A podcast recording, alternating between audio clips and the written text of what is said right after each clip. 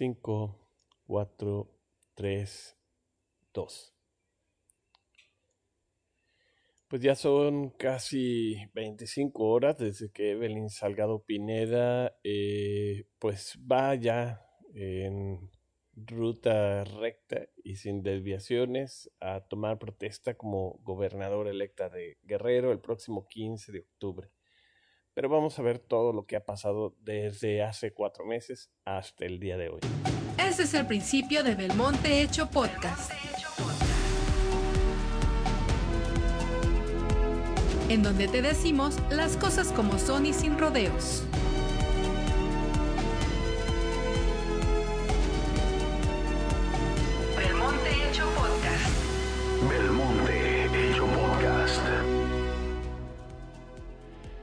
Bueno, ayer en la noche, eh, la Sala Superior del Tribunal Electoral del Poder Judicial de la Federación confirmó por unanimidad la victoria de Evelyn Cecia Salgado Pineda por el Partido Morena en las pasadas elecciones del 6 de junio para la gubernatura de Guerrero. Eh, ¿Por qué confirma esta victoria? Bueno, pues porque lo que hizo la, el Tribunal Electoral fue eh, desechar la petición de nulidad de los comicios que hizo la coalición PRI-PRD y desechar también esta petición de realizar una jornada electoral extraordinaria debido a una serie de inconformidades que tenían con las elecciones pasadas. De acuerdo al proyecto del Tribunal Electoral, eh, no se aportaron elementos argumentativos o probatorios que cuando menos demostraran de forma indiciaria el incumplimiento de alguno de ellos. Eh, y al ser solo manifestaciones genéricas, decidieron desestimarlo. Fueron tanto el PRI y el PRD los que buscaban precisamente eh, anular las elecciones y una jornada electoral extraordinaria. O sea, no pedían ni el recuento de votos por votos, ni peleaban otros tantos temas que ahorita vamos a ver, sino simplemente eso y, y dentro de algunos argumentos, pues es que el presidente Andrés Manuel López Obrador había hecho proselitismo político durante toda la jornada electoral, lo cual pues bueno en su momento fue castigado por el Instituto Nacional, Nacional Electoral y al parecer también por el tribunal, pero pues no, no era un argumento de peso, ¿no? Para echar abajo toda una elección en Guerrero. Eh, fue precisamente eh, desde el 19 de, de, de, agosto, y si no es que desde, desde antes, o sea, desde antes de, eh, perdón, vámonos hasta el 14 de junio, cuando el candidato del PRI-PRD, Mario Moreno Arcos, anunció que impugnarían las elecciones. ellos acusaban eh, que no, no querían este, promover violencia o desobediencia, simplemente eh, que el Instituto Electoral y de Participación Ciudadana de Guerrero violaron los principios, violó el instituto los principios de certeza y legalidad en un proceso donde fue mucha la presión hacia los órganos electorales. Además, el candidato, Mario Moreno, en ese entonces candidato o ex candidato, eh, señaló que contaban con pruebas de que funcionarios del IEP se habían manipulado actas y boletas electorales. Eh, acusaban pues la violación de este principio de neutralidad e imparcialidad al órgano electoral del Estado. Y también impugnaron, eh, tomando como base lo que les comentaba, que el presidente de la República, Andrés Manuel López Obrador, estuvo en campaña todo el tiempo. Fue así como, bueno, Mario Moreno eh, anunciaba esta larga carrera y no se decía derrotado aún por, por, por el, la elección del pasado 6 de junio. a pesar de estas impugnaciones, bueno, el, el, 20 de julio, casi un mes después, o sea, imagínense la, la tensión, ¿no? un mes después, 20 eh, de julio, casi mes y medio después de la jornada electoral, el Tribunal Estatal Electoral de Guerrero eh, confirmó por unanimidad los resultados del acta de cómputo estatal y constancia de mayoría, dando el triunfo a Evelyn Salgado Pineda, candidata de Morena. Fue el juez magistrado José Inés Betancur Salgado quien declaró sin fundamentos la impugnación que había anunciado Mario Moreno Arcos y que interpusieron por la alianza PRI-PRD Em, Y un argumento nuevo que incluyeron aquí y que no mencionó Mario Moreno en su conferencia fue la inelegibilidad de Evelyn Salgado, ya que no participó en el proceso de selección interna para la candidatura a la gobernatura de Guerrero. Pero por ahí también se decía que pues Evelyn Salgado había continuado laborando dentro del gobierno de Guerrero como delegada de la Secretaría de la Mujer en Acapulco eh, hasta muy avanzada la jornada electoral. Eh, sin embargo, a pesar de todo esto, y en cuanto el Pleno del Tribunal Electoral confirmó por unanimidad estos resultados y desechó la impugnación, el gobernador Héctor Astudillo Flores expresó su reconocimiento a Evelyn Salgado Pineda y expresó su disposición también a llevar a cabo una entrega-recepción de forma cordial y ordenada. Bueno, al desechar el Tribunal Electoral del Estado de Guerrero la impugnación, ¿qué pasó? Pues el PRI y, el PRD se fueron a instancias superiores. Se fueron hasta el Tribunal Electoral del Poder Judicial de la Federación, la última instancia que podía juzgar en torno o tomar una partida o desechar esta candidatura o ratificarla en el caso de Guerrero. Y ese tribunal estuvo lidiando con varias eh, de estas candidaturas. Eh, una de las más polémicas fue la de, la de Campeche. Ahí de plano eh, fue el 19 de agosto que el Tribunal Electoral ordenó un recuento de votos de la elección a la gobernatura de, Campeche. Esto pese a confirmarse el triunfo de Laida Sansores eh, en la contienda por la gobernatura de este estado. Obviamente esta declaración del tribunal pues encendió mechas en Morena e incluso en el mismo presidente López Obrador que acusó de parcialidad eh, y de bueno otro tipo de delitos al Tribunal Electoral del Poder Judicial de la Federación. Sin embargo, se llevó a cabo el recuento en 21 distritos electorales y dentro de lo positivo, pues es que se ratificó el, el triunfo de Laida Sansores. Sin embargo, al votar el Tribunal Electoral por, eh, por este recuento de votos, pues sí levantó alertas en Guerrero, en el sentido de que lo mismo podría darse aquí y más en una elección que estuvo muy agitada, muy cuestionada. Recordemos, para empezar, la contienda interna de Morena, el castigo a todos los candidatos, eh, la inelegibilidad de Félix Salgado, las protestas, las amenazas ante el INE, entonces había sido una elección muy revuelta. Pero a pesar de eso, pues aquí en Guerrero no pasaba nada de eso. ¿Qué sucedió?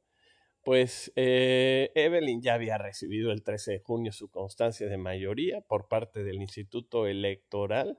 Fue el consejero presidente Nazarín Vargas quien le entregó esta constancia de validez de la elección para la gubernatura y la declaratoria de validez de la elección y elegibilidad de Evelyn Salgado Pineda. Eh, un día que para Evelyn Salgado fue una consolidación del triunfo de la democracia en el pueblo de Guerrero, un voto a favor de la libertad. Así lo dijo quien, pues a partir de ese día eh, se perfilaba ya, o bueno, ya era, ya nada más era cuestión de esperar el 15 de octubre, que estará a la vuelta a la esquina, eh, para convertirse en la primera gobernadora, la primera mujer que gobierne el estado, el estado de Guerrero. ¿Qué pasó? Pues Evelyn no se quedó sentada, cruzada de brazos, esperando que avanzara esta impugnación del Tribunal Electoral.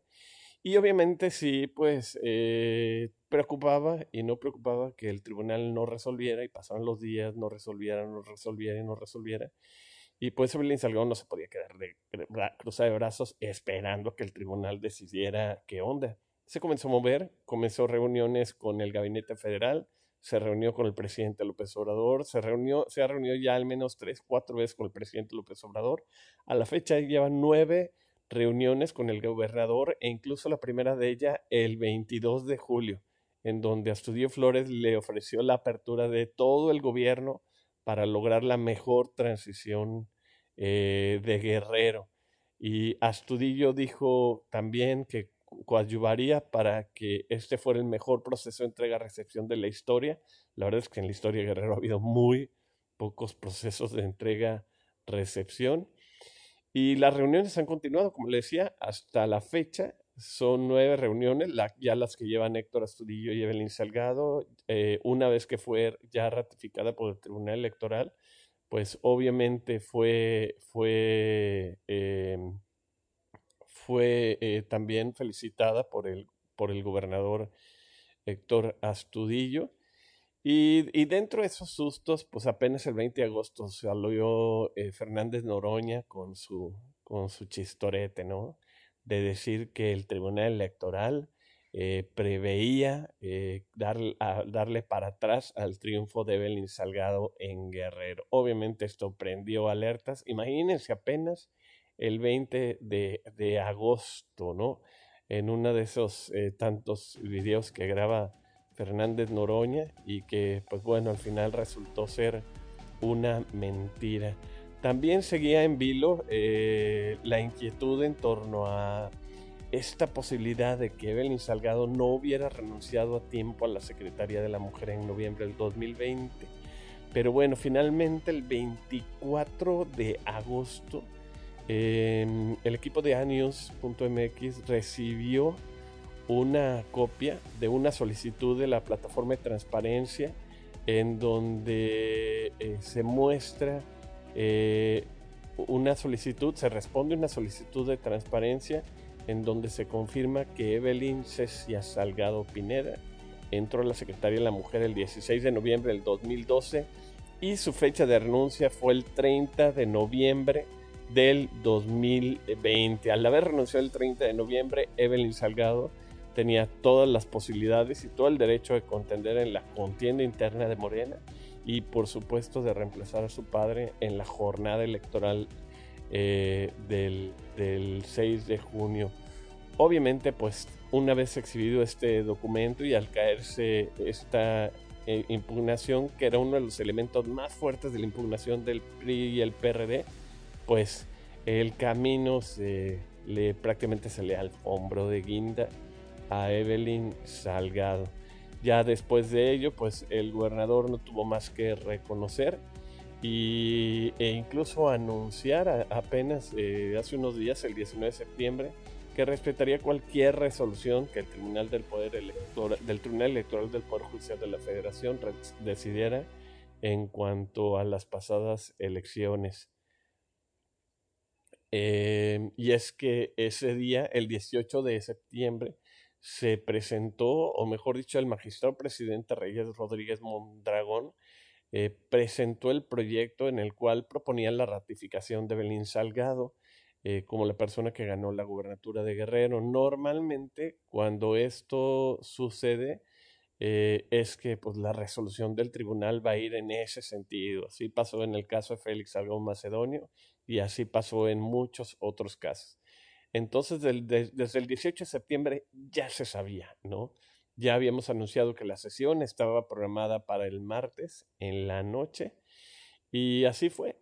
El, el martes, miércoles en la noche, perdón, el pleno del Tribunal Electoral de manera unánime votaron a favor del proyecto para desestimar la petición de nulidad de los comicios y la convocatoria a realizar una jornada electoral. ¿Qué sigue? pues Evelyn Salgado ya tiene todo el caminito bien trazado y bien preparado para llegar a la gobernatura. Ya no falta nada. O sea, estamos a 24 de septiembre, que es cuando estamos grabando este audio. Y pues de aquí al 15 de octubre no falta nada. Bueno, si falta algo que revele los nombres del gabinete. Pero esta lista ya la tienen bien planchada y dijo que será hasta el día de la elección que dará a conocer todos estos nombres. Eh, por otro lado, pues también es un, es un, es un hecho que las constantes reuniones con el gabinete federal y con el presidente Andrés Manuel López Obrador eh, pues le han ayudado a preparar ¿no? todo este plan de gobierno que tampoco es improvisado. ¿eh? Evelyn Salgado se está apoyando de la plataforma que su padre venía trabajando desde hace un año, vamos, todo queda en familia entonces Evelyn Salgado no llegó a comenzar desde cero todo un plan de gobierno o un plan de trabajo, ya venía con algunas bases y seguramente le imprimió su propio, su propio sello. ¿Qué falta a partir de ahora? Pues esperar a, a que llegue, ya todo está trazado y bueno, que concluya este proceso de transición, eh, pues tenía razón Héctor Astudillo, el más ordenado en la historia de Guerrero. Esperemos así sea y sea también transparente, de tal manera que Evelyn Salgado Pineda nos pueda decir en dónde falta, en dónde se desvió y en dónde se debió aplicar más recursos. Por hoy es todo, pase muy buenas noches.